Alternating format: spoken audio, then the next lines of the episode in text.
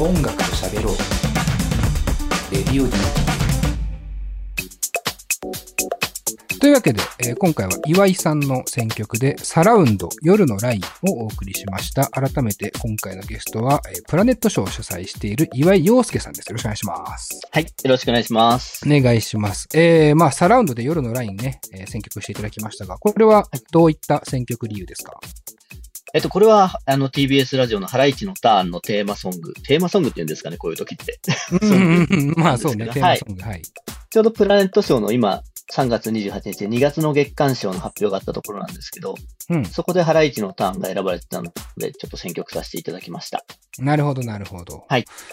だから毎月そういう意味ではね、月間賞を贈呈してるわけですもんね。そうですね、はい。うん。なかなかだから、さっきの審査工程を考えると、なんか決して楽じゃない気はしますけどね。そうですね。まあ、あの、すごく地味な作業をずっとやって、ずっと毎月やってるって感じですかね。もうライフワークみたいになってるんだ。そうですね。まあ、あの、おかげさまで、本当になんかいろんな方からあれをいいねとか面白いねとかって言っていただけてるので、うんうんうん。そこで一応モチベーションは落ちてないっていうだけかもしれないんですけど、はいはいはい。なはい。もう本当に趣味、趣味なので、うんうんうんうん。うん。まあ、そういう意味ではね、僕らレディオ DT もスタンス的にはね、さほど変わらないですね。ああ、そうですよね。うん。はいまあ本当趣味ってもう言っちゃってますし、うんまあ皆さんからの反応っていうのはやっぱり嬉しいですよね。うんいろいろねそうですね。うん。はい。で、まあ、こう、選曲の話ちょっと戻しちゃうんですけども、まあ、サラウンド夜のラインが、まあ、ハライチのターンのね、えーテーマ曲ですけども、はい。この、まあ、ラジオって、まあ、きっかけ音楽が動機だったっていうのもあるじゃないですか、岩井さんがね。はい。はいあ。の、でその中で、今もラジオでは選曲とかっていろいろこう、されてるじゃないですか。はい。そういうのって結構気にしたりしますか？そんなんていうか、あ、この番組の選曲いいなとか、ああ、はい。これ好きだな、この選曲はとか。ありますね。僕は今だと、それこそ金子さんが選曲してるのかなって思ってはいるんですけど、バカ力の曲とか、うんうんうん。はい。ありがとうございます。あとカーボーイとかう、んなんかジャンクをの月カーはかなり選曲僕好きで、うーん。そこから知って聞くようになった曲とかかなり多いですね。へえ。へーはいちなみに、今は、なんかお気に入りとかはあるんですか？それこそラジオで知ったとか。まあ。ラジオで知った流れだと、えっと、あの、てまだギリギリテレビ東京の佐久間信之さんが、はい。これ多分オンエアの頃にはもうテレビ東京じゃないんですけど、そうですね。が、もう結構選曲がいろいろ自分、ご自分で選んでらっしゃってすごい好きで、うんうん。で、そこで流れたハンブレッダーズのライブハウスで会おうぜっていう曲があって。それがなんかコロナの時に作られたっていうエピソードと、その歌詞、またなんかライブハウスで会おうっていう歌詞がすごい、うん、こう、なんか心にその時スッと入ってきて、それからハンブレッダーズは結構聞いてますね。へえ、あ、そうなんだ。だからこれ一個あれですよね。選曲に対して佐久間さんも確かに結構曲の、なんていうの、ちょっとした説明とかもするじゃないですか。そうですね。はい。なんかそういうパーソナリティとか MC の、まあもしくはディレクターもそうですけど、ちょっと一個思いが乗ってると、リスナー的にも、あれですかね、うん印象に残りやすいんですかね。いや、それはかなりあると思いますね。あの、なんか、結構僕もサブスクとかで、うん。あの、勝手に、あなたこういう曲好きでしょみたいな感じでリストとか作ってくれるじゃないですか。はいはい。でも歩きながらとか運転しながら聴いてると、そもそもこれ誰の何の曲なんだろうっていうのがわからなくて、うん。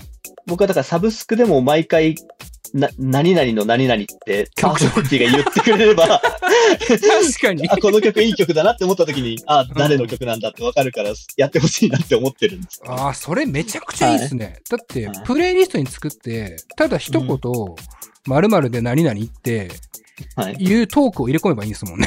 そうなんですよ。そっていう方が、実はや、優しいですよね、確かにね。そうなんですよね。ああ、なるほどね。まあだからラジオっていうのは、その分、もうそれが前提として選曲の思いと説明に乗っかってるから、まあキャッチしやすいっていうのはあるんですかね、音楽をね。そうですね。だから番組によっては終わった後にも紹介してくれるじゃないですか。そそれがすごい、うんすごく優しいなって思ってます、リスナーから。そうか、そうか、はないるほどな、なんか勉強になりますね。金子さんなんか作ってる側だと思うんで、そうですね。なかなか貴重なご意見じゃないですか？いや、これはね、番組をやっているとね、どういう風に聞かれてるのか謎なんですよ、僕なんかは。うん。うん。特にね、あの深夜番組だと、音楽が主役じゃないっていうのが僕のあるので、考えとして。うんうんう。うんん。まあ、でもせっかくだったら聞いてる人がお得な気持ちになってほしいなとは思うんですよね。うーん。うんうんうんまあでも伊集院さんがこの曲を詳しくフォローするタイプではないので、もうその辺はまあある種、まあよかったら今ラジコでも聞き直せるし、うん。まあいくらでも調べられる時代になってるからとは思うんですけど、もしかすると曲邪魔だなと思ってるかなとかも思うし、ううんん。なんかすごい、リスナーの意見はすごい聞けてまあ嬉しいなとは思いますね。うん。いいですね。本当に貴そ重な意見れで言うと、あの、金子さんが今、最近、ツイッターでバカ力の曲はいはいを。上げてますツ。イートするようになったじゃないですか。あれはすごく僕は好きです。ああ、よかったです。ありがとうございます。はいうんうんうん。まあ言ったら何の曲かね、すぐ見て、それを調べてそうきますもんね。はい。確かにだから、な、今、だから意外と音楽聴くの簡単になったから、誰の何の曲かわからなくなるタイミングが多くなったんですよね、逆にね。ああ、そうですね。うん。だからラジオって今ここでまたさらにね、音楽キャッチするっていう、まあ言うたら、岩井さんも僕も割とそうだったんですけど、その動機となっている ところに立ち返ってるような感じもしますよね。ああ、そうかもしれないですね。はい。うん、流し聞かないでいけるみたいな。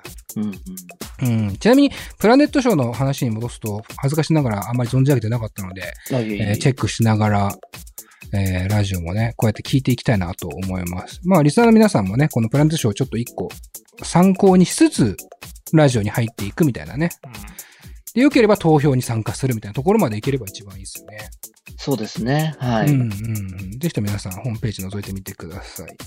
で、ちょっとこっからは、岩井さんの、なんていうか、プラネットショーとか、そういうことではなくて、まあ、はい純なラジオリスナーとしてのはい。お話も聞ければなと思ってて、あの、タイミング的にね、ちょうど今、こう4月の配信なので、この回が。はい。あの、4月ってのは、まあ言ったら改編期じゃないですか。そうですね。ね。で、ラジオの番組もたくさん新しいのが4月から始まると思うんですけど、はい。なんかこう、岩井さん的に、これ、ちょっと注目してるっす、みたいなのはありますか？そうですね。えっ、と、んま、始まる前なので、まだそんなすごく、この番組がっていうのは、本当多分、すラジオリスナーあるあるかもしれないですけど、初回から何回かは大体全部聞くみたいな感じなので、なるほどね。はいはい、そうなんだ。その辺でなんか、あ、これすごかったねとかっていうのが出てくるのかもしれないですけど、うん。まあもともと僕、エレ片ってジャンクサタでやってたのがすごい好きで、はい。そこが、一回まず終わるっていう発表があった時に、すごいやっぱ衝撃を、ジャンクって終わらないと思ってたら終わるんだっていう、そうか。ジャンクって終わらない。ジャンクって終わらないって約束だったじゃんって思ったんですけど、そうなんであーなるほどね。そうか、そうか。はいそれぐらいなんとか続いてる、からね、みんな。そうですね。はい。なんとか一命を取り留めて、はい。あの、1時間番組になって、あの、つけびっていう新しい番組に変わるので、まあなんかそこで作家さんとかもまた変わるとかっていう話が、この前発表があって、えまあどういう風に変わるのか、まあちょっと楽しみ半分、寂しさ半分みたいな感じではあるんですけど。ー、うんうんうん。はまあでも、もともとね、好きだったからこそ一個注目してる新番組では。そうですね。はい。うんうんだいたいやっぱ大きいところで言うと、オールナイトニッポンクロスが始まるっていうのもやっぱりかなり、うん。はい。見込み終わって、あそこに、またオールナイトニッポンが戻ってくるっていう。うんはい。なるほとど。はいびっくりしたというか。はい。オールナイト日本前の1時間ってことですよね、あそこってね。12そうですね時から1時ぐらいの1時間か。そうですね。うんだからなんか結構 TBS ラジオがそれこそ結構強い時間帯だと思うんですけど、うんうんうんうん。そこに、なんか懐かしの LFR 戻ってきたみたいな。なるほどね。え LFR?LFR って何ですか？LFR って言うんだよ。中彦さんが。ラブフレンズレディオだよ。何それ何それめちゃめちゃかっこ悪いじゃん、名前。そうですね。俺も言いたくないけど、そうなんだよ。日本放送の、なんていうんですかね、結構歴史に残る失敗と言われてるんですけど、今で言うと。へえ、そうなんだ。あのーかなりちょっとね、早すぎたんですよね。うーん。ネットラジオとかにも特化して、うん。そこでナイナイのオールナイトニッポンを10時に持ってきてはいはい。やってみたいな時代があったんですよ。ああ、はい、なるほど。うんうんで、すぐ撤退したんですけど、まあ、ラブフレンドラジオ そうなんですよ。ラブフレンズな。フレンズ。フレンズ、ラブフレンズラジオはい。まあ僕の好きだったゲルゲが終わったきっかけでもあるんですけど、それがあ、。そうなんだ。はいそうなんです。なんか嫌だな。そうです。まだ今思うと早すぎたのかなっていう感じではあるんですけど、あ多分今みたいに、あの、ラジコでみんなが聞けるみたいな状況だったらまた多分全然違ったんだろうなっていう感じはあるんですけどね。うーん、うん、うん、うん。またそこに。にオールナイトニッポンクロスっていうのが始まって、うん。なんかもしかしたらもうこれは一部二部とかっていう単語も今後なくなっていくのだろうかとか。ああ、そっかそっか。はい。なるほどね、そっか。オールト日本っていうか、まあ、要は、日本放送全体のタイムスケジュール感とかもちゃんと把握してるわけですもんね。そうですね。ね、ここの番組かはいらこの番組行ってこの番組に行くみたいな、僕そこまでラジオリスナーじゃないんですよ、正直。だから、あんまり、ジャンクとか、俺の日本とかわかるけど、そうか、一部、二部って言い方も確かにしますもんね。そうですね。3時からの方を2部はいとかってやつですよね。そうですね。うんうんうんあとは、あのー TBS ラジオがそれこそ、えーっと、水曜日の12時からやってた、後ろシティの星のギガボディが終わってしまって、うん。ああ、そうだ。うん。で、やっぱ結構そこが、12時代3兄弟ってみんな呼んでたわけで、うん。かなりショックな出来事だったんですね、リスナーとしては。で、まあ、つ次誰が来るんだろうなって思ってたところに、あの、月替わりだったっていう。そうなんですよ。うん。っていうのがあって、うん。で、さらにあの、空気階段の踊り場が月曜日の12時にこう移動したんですけど、それがやってた3時半っていう結構深めの時間帯、ここも、まあ次は空気階段の後、誰が来るのかなとかっていうのを思ってたら、あの、週替わりだったっていう。月替わりと週替わりと楽しみにしてたわけだ。そうなんですよ。そこが、おおみたいな、こう連続で衝撃みたいなちょっと。肩透かしではありますよね。そうなんですよ。っていうね。はいはい。でしかもその月替わりが初めて発表されたのが、すごいなんかこう、オールナイトニッポンクロスって報道陣を集めて、すごいなんかこう、イマジンスタジオで大々的にネットで生放送して発表みたいなやってたんですけど、ああ、なるほど。うんこの水曜日12時の月替わりが、あのー星のギガボディの最終回の放送内でもなく、ラジオクラウドのアフタートークで発表されたんですよ。で、ああれ発表したぞ今みたいな。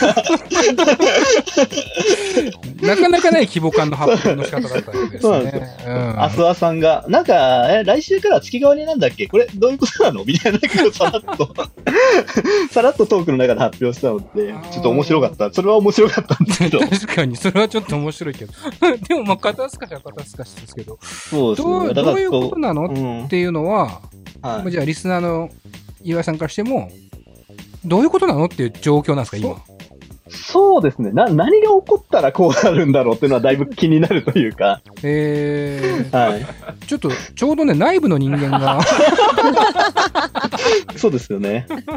いるんで、まあ、話せる限りで話聞いてみようかなまあ僕、まあ、これ、まあ、簡単に言うと僕もよくわかんないんですよ。まずね。ううんんで、これちょっと説明すると、僕は TBS ラジオの職員でも何でもないんですね。うんはいはい。はい、僕はただの一弱小制作会社の一人なんですよ。弱小？って言ういや、マジ、でマジそうじゃん。だって。で、の なので、僕はそこの編成権とかマッチで全くないので、だ僕もその TBS ラジオが出すリリースを見て初めて死ぬみたいなことが多いんですよ。うーん。うん。だから、あの、正直、そんな人間なんであんまりこう、責任持った発言はできないんですけど、なるほど。うんうん。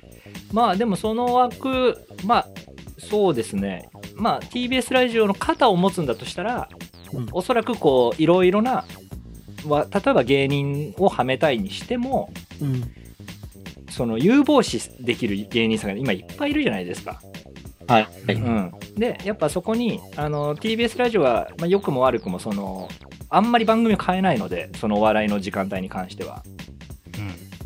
はいで、し一回決めちゃうと、やっぱその、長くやっぱ試したいっていうのが制作のやっぱ意図ではあるので、うん、で、最初からそうやるよりも、いろんな方をちょっと試すじゃないけど、いろんな方にチャンスをああのやって、一緒にいろいろ探ってみて、で、例えばその半年後とか、わかんないですけど、1年後とか、そういうタイミングの時に、じゃあこの方で、みたいなのを、にしたいっていうのが、まあ、ポジティブに言うとそうでしょうね。